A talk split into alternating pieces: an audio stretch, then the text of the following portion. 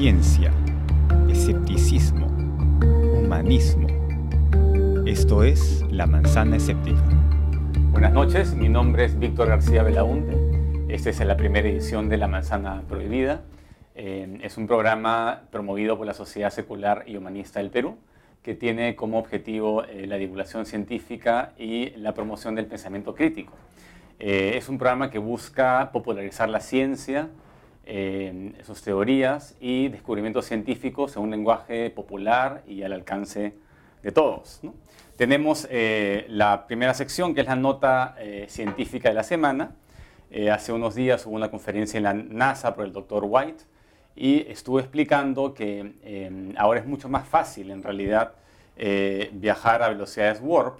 Eh, antes se requería la energía de todo un planeta como Júpiter para crear una burbuja espacio-temporal y ahora parece que tan solo se, que se podría hacer con una nave de algunos metros de eh, diámetro. Esto, él, comenzó, el doctor White comenzó a trabajar estas fórmulas para una conferencia que hubo de Star Trek el 2011 y ahora ha eh, recalculado sus fórmulas y parece que sí eh, se puede, cambiando algunas cosas, generar esta nave que nos va a llevar a las estrellas.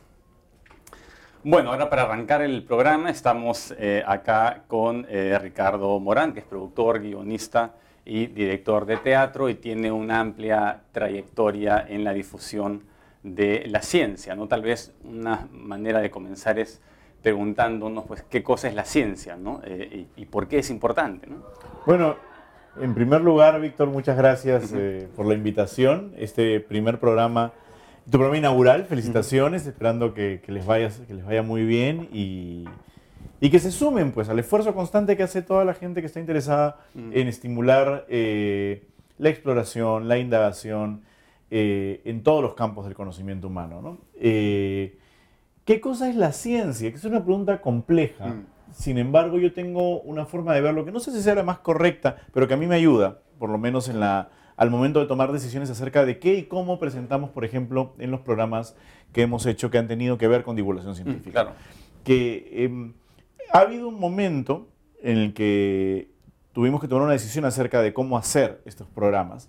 Eh, y cómo separarnos de lo que tradicionalmente se conoce como televisión educativa, en el que eh, de alguna forma llegamos a la conclusión de que nuestra misión no era transmitir conocimientos.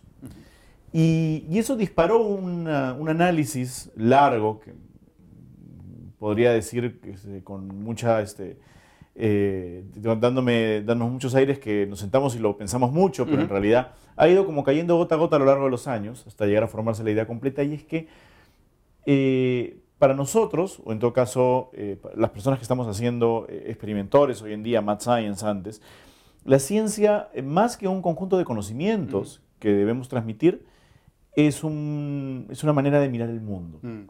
Y creo que eso nos ayudó muchísimo porque nos liberó de la carga de tener que sentarnos y transmitir información, que era eh, uno de los problemas que yo siento eh, retrasaba, aburría, volvía denso el ejercicio nuestro a la hora de hacer el programa y se convirtió en algo más interesante y es tratar de enseñar, es no, no dar el pescado sino enseñar a pescar, no, no explicar de, qué sé yo, eh, la densidad, sino enseñar el pensamiento crítico, enseñar a mirar, a tener cierta mirada a exigir evidencia, a elaborar hipótesis, a comprobarlas de manera sistemática, a tener cierto rigor a la hora de pensar y eh, a poder utilizar esto que vamos descubriendo como los ladrillos de, que eventualmente construirían una cosmovisión, una forma de mirarnos a nosotros, entre nosotros.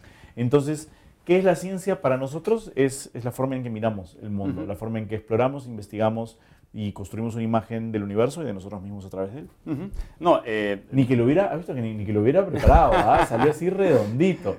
No, es, es, es, interesante porque justamente lo que se hace en los colegios, en las universidades, es lo contrario, ¿no? Se, se imparte conocimientos, hacen que los niños memoricen la tabla periódica, eh, memoricen las fórmulas Para físicas. Mí, te, lo digo, ¿ah? el, ejemplo, el ejemplo más palpable de, de la diferencia entre, entre esta mirada, digamos. ¿no? Eh, que es la que yo siento que, ah, con la que yo me siento más identificado. Y la mirada más tradicional de enseñanza de ciencias, la descubrí un día yendo, yo, yo vivía en esa época en Barranco y mm. tuve que ir a comprar una cinta de scotch, una cinta adhesiva. Y crucé la avenida Bolognesi, que en esa época no había metropolitano, había huecos. Crucé y al otro lado había una pequeña galería donde vendían útiles de escritorio. Y este, bueno, no, deme la cinta scotch. Le dije a la señorita, y la señorita me quedó mirando así, y me dijo, ustedes, y señalaba para el, para el techo. Entonces yo miré para arriba y había un enorme letrero que decía, aquí, experimentos.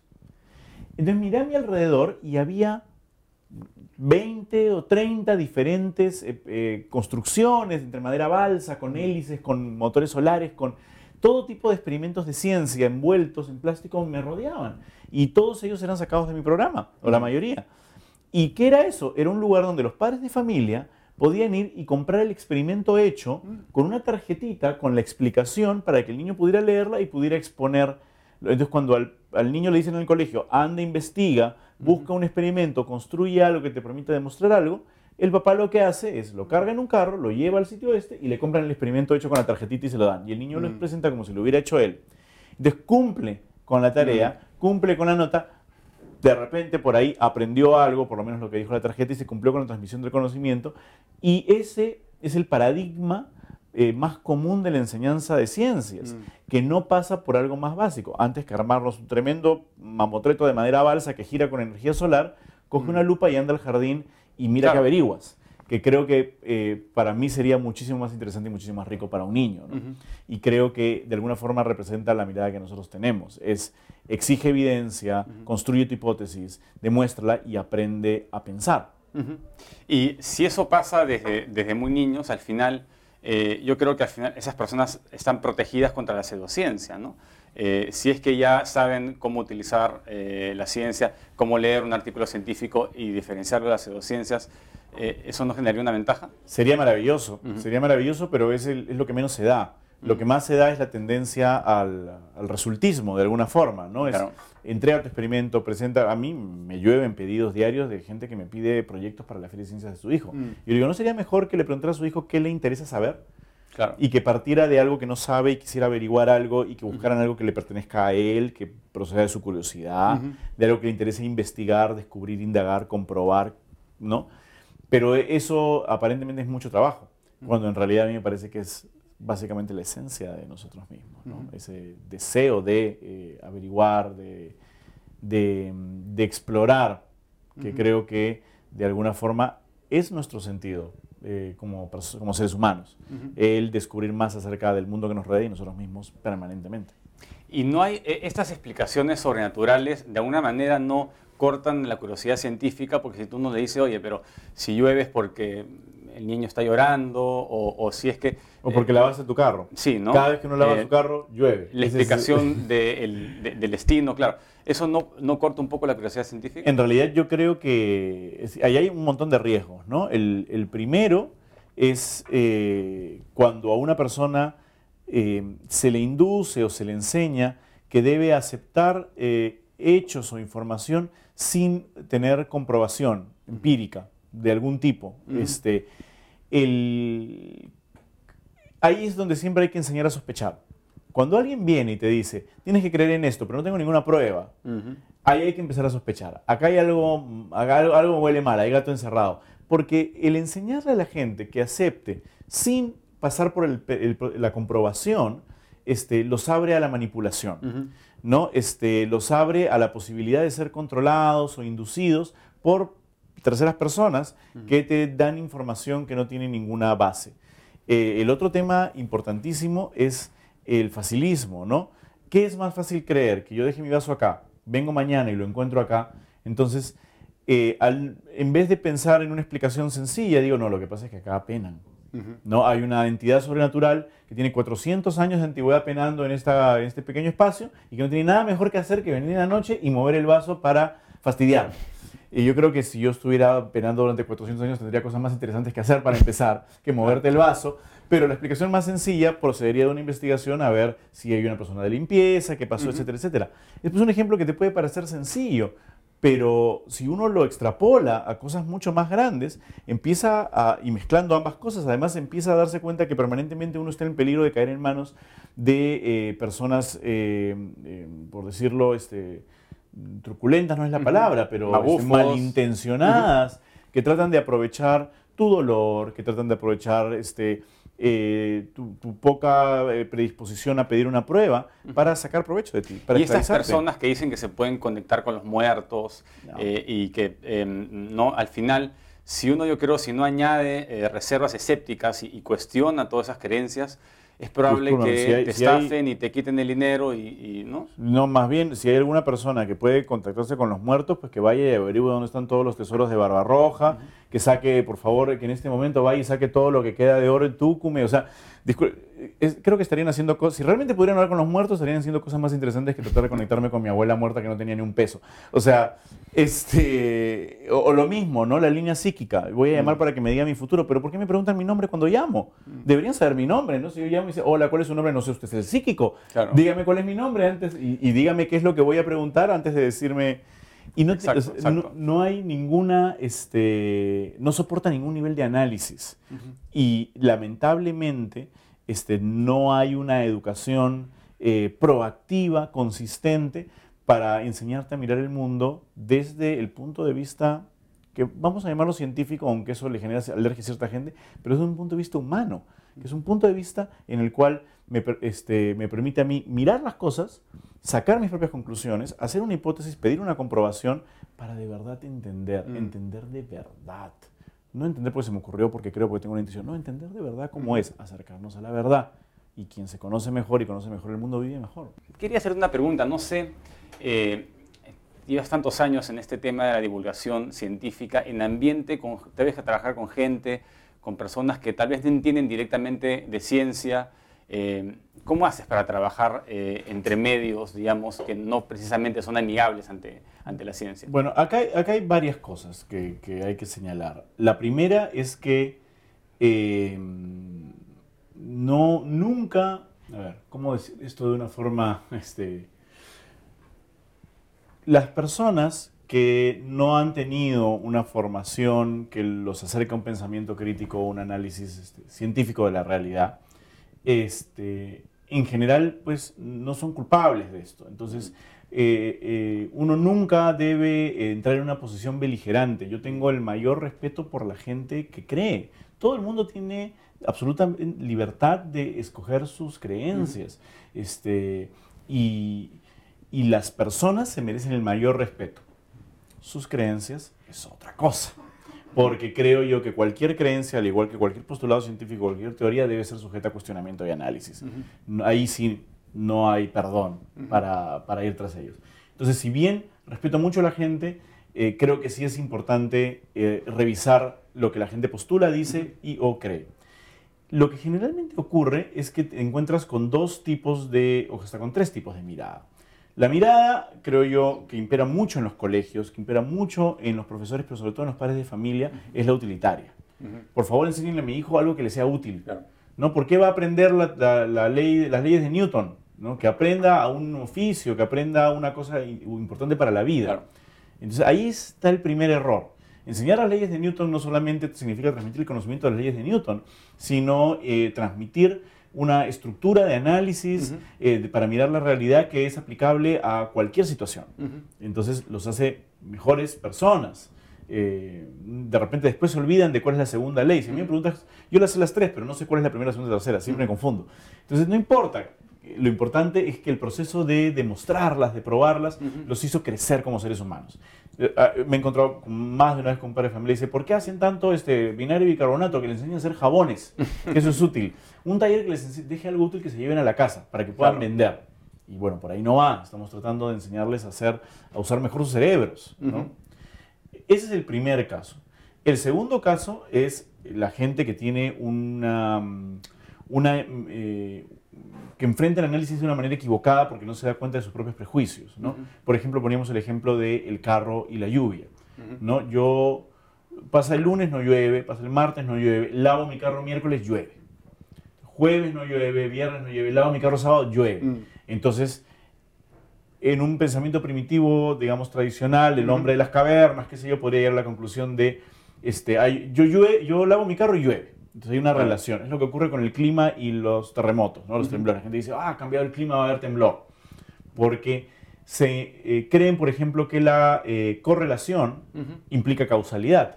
Y no es el caso, no es el caso. No hay ninguna mecánica en el temblor o en el cambio de clima que los relacione. No hay ninguna mecánica en el jabón que yo le aplico a mi carro y a la cera que le pongo a mi carro que hace que las nubes que están en el cielo que baje la presión y súbitamente llueva. No existe, hay que descubrir la mecánica. Entonces, eh, de ahí viene eh, este segundo grupo que tiene, yo creo que una que ha asumido el análisis de una forma equivocada, ¿no? La gente que viene y te dice, mira, la luna tiene que tener un efecto sobre los seres humanos porque tiene efecto sobre las mareas y nosotros somos 70% agua. Entonces, en su cabeza han hecho un análisis científico. Pero digo, eso no, o sea, correlación no implica causalidad. Claro. ¿no? La luna tiene un efecto sobre el mar porque es una masa gigantesca de agua. Pero sobre masas más pequeñas, la gravedad de la luna no tiene ningún efecto. ¿no? Alguna vez has visto una marea en el inodoro. No, no hay una marea en el inodoro. No, no hay una marea en la tina. ¿no? no hay una marea en la batea de ropa, no hay marea. Entonces, eh, eh, tampoco te va a afectar a ti. La el tercer grupo es el que se opone por razones de, em, de una cosmovisión mística de alguna forma, ¿no? Este, y esos son los grupos que pueden llegar a los más extremistas, ¿no? los que creen que la Tierra se hizo hace 6.000 años, los que están en contra de la evolución. Y el problema aquí es que fundamentalmente la ciencia o el conocimiento no es una cuestión de opinión. Te piden inmediatamente, respeta mi opinión, yo respeto la tuya, tú respeta la mía. No hay opiniones acá. Mm. Este, la ciencia no se decide por democracia. Nosotros no podemos votar hoy día para ver si eh, la gravedad existe o no existe. Mm. Eh, porque si se pudiera, imagínate, viviríamos en un mundo caótico. La gravedad existe, punto. Si tú tienes una opinión diferente, tendrías que demostrármela, pero todas las demostraciones implican lo contrario. Entonces, ahí, eh, ahí es donde te metes en los debates que, son, pues, que no tienen ningún sentido. Digamos que son los tres, sí. los tres grupos más importantes. E, es interesante porque em, eh, la ciencia eh, funciona al margen de que creas o no en ella. ¿no? Tú puedes creer o no en el médico y los médicos van a aplicar las mismas técnicas en cualquier parte. Te cree por favor en, la, en, la, en el antibiótico. si, no tiene, si no crees en el antibiótico no va a funcionar. No, el antibiótico funciona. En cambio, las, digamos, las creencias culturales, extracientíficas, religiosas, requieren de la creencia de sus fieles para, para hacer algún tipo de efecto. ¿no? Cuando tienen algún tipo de efecto, que creo que yo no es, no es un caso, no son casos que sean estadísticamente demostrables. En este caso, ¿tú crees que haya una, una oposición entre ciencia y religión, esos dos grandes temas? ¿Crees que un científico contra más sabe de ciencia menos cree en lo místico, en lo sobrenatural? ¿O, o se dan de manera, digamos, coexisten A ver, sin problemas? Este, bueno, en mi caso, yo no pues, profeso ningún tipo de religión ni creencia mística en nada. Sin embargo, conozco científicos que sí son personas devotas eh, a alguna fe, alguna fe concreta, alguna iglesia incluso, o que tienen su propia cosmovisión eh, eh, religiosa, inspiradora de alguna forma. ¿no? Y lo veo, o sea, sí existe, sí existe mucha gente de ciencia que tiene algún tipo de fe. En mi caso, a mí me cuesta entenderlo porque porque precisamente creo que la fe no soporta ningún, casi ningún tipo de análisis. Mm. Este, sin embargo, tengo que respetar que haya gente que lo profese. Más bien, mi problema personal viene cuando yo sé de gente que no lo profesa, pero que utiliza la fe para lucrar, explotar y esclavizar el cuerpo o la mente de otras personas. Ahí es donde yo pongo el pare. Ahí sí con eso no tengo piedad. Con eso no tengo piedad. Pero con las personas que creen, mi mayor respeto. Hasta que podamos convencerlos, pero si no podemos convencerlos, bueno, pues mientras no se le haga mal a nadie.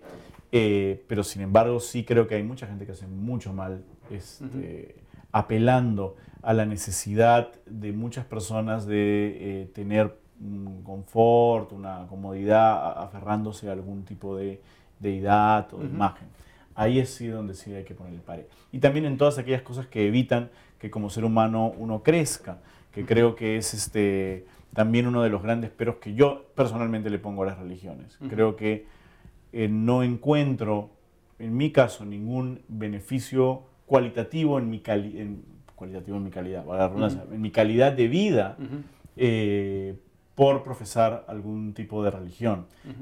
Veo a mi alrededor y todas aquellas cosas buenas que me permiten a mí vivir una vida plena, cerca de la gente que quiero y que le permiten a ellos estar vivos y estar cerca a mí, disfrutando de nuestra vida, todas esas cosas provienen del quehacer humano, de la investigación humana, del descubrimiento humano, de, nuestro, nuestro, constante explorar dentro de nosotros mismos a través de la ciencia, de la medicina, de la investigación, de la literatura, del arte.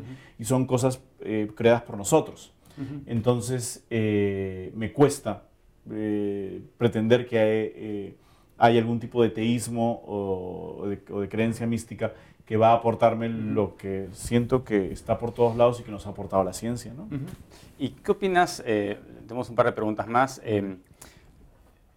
eso, la gente piensa que la ciencia le quita la magia a la realidad, ¿no? que a la hora que explicas bien las cosas de manera mecanicista, pierdes el, ¿no? Eh, la belleza. ¿no? Eh, ¿Puede la ciencia también ser una fuente de inspiración, una fuente de poesía? Por supuesto que sí. Mm. La verdadera belleza del mundo solo se puede ver a través de los ojos de la ciencia, mm. porque solo cuando realmente entiendes los procesos fabulosos, increíbles que ocurren desde nivel atómico y más abajo, mm hasta nivel cósmico y más arriba, es que realmente puedes apreciar la belleza del universo en el cual habitas. Mm. Este, y creo que el mayor ejemplo de ciencia hecha poesía lo tuvo Carl Sagan cuando escribió su discurso del pálido punto azul. Mm.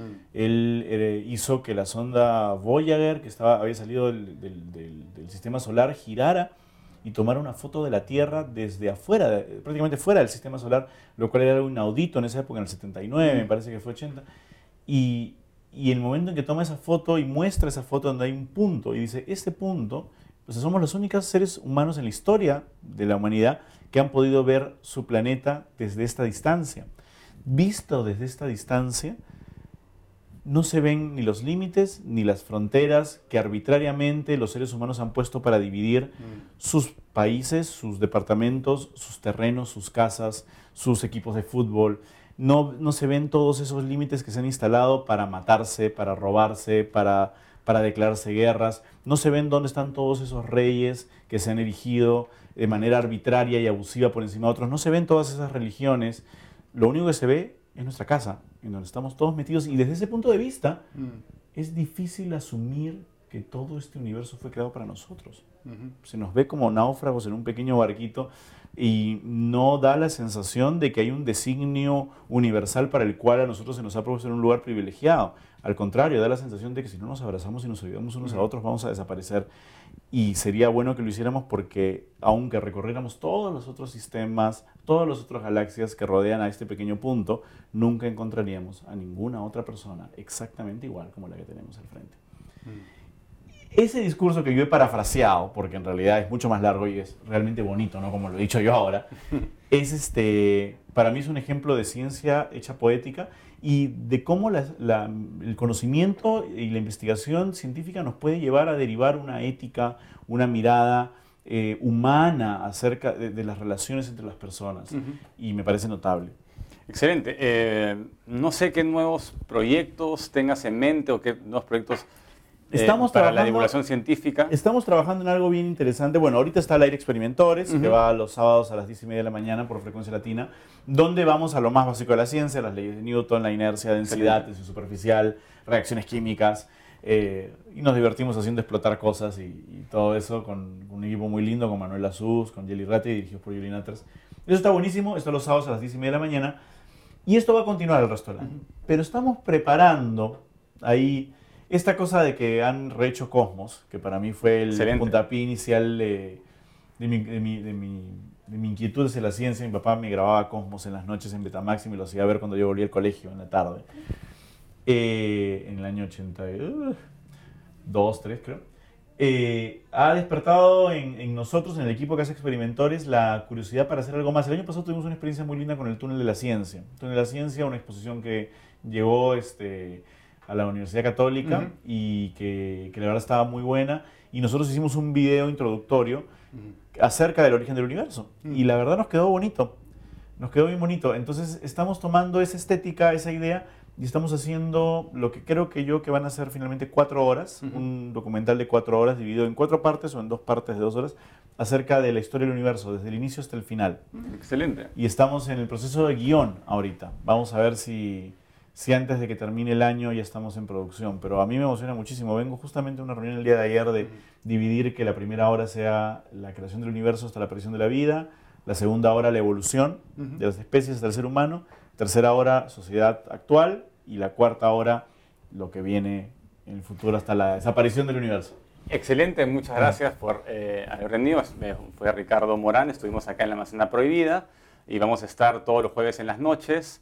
Eh, espero que te podamos tener nuevamente como invitado. La cantidad de veces que quieras, siempre y cuando tú prometes que a pesar de venir tan formal como has venido, sigas trayendo esos zapatos ridículos que te has puesto, que el público no puede ver. Y yo estoy seguro de que la audiencia del programa se incrementaría enormemente si pudieran ver el mamarracho que se ha puesto en los pies, su tan serio, tan serio conductor de programa.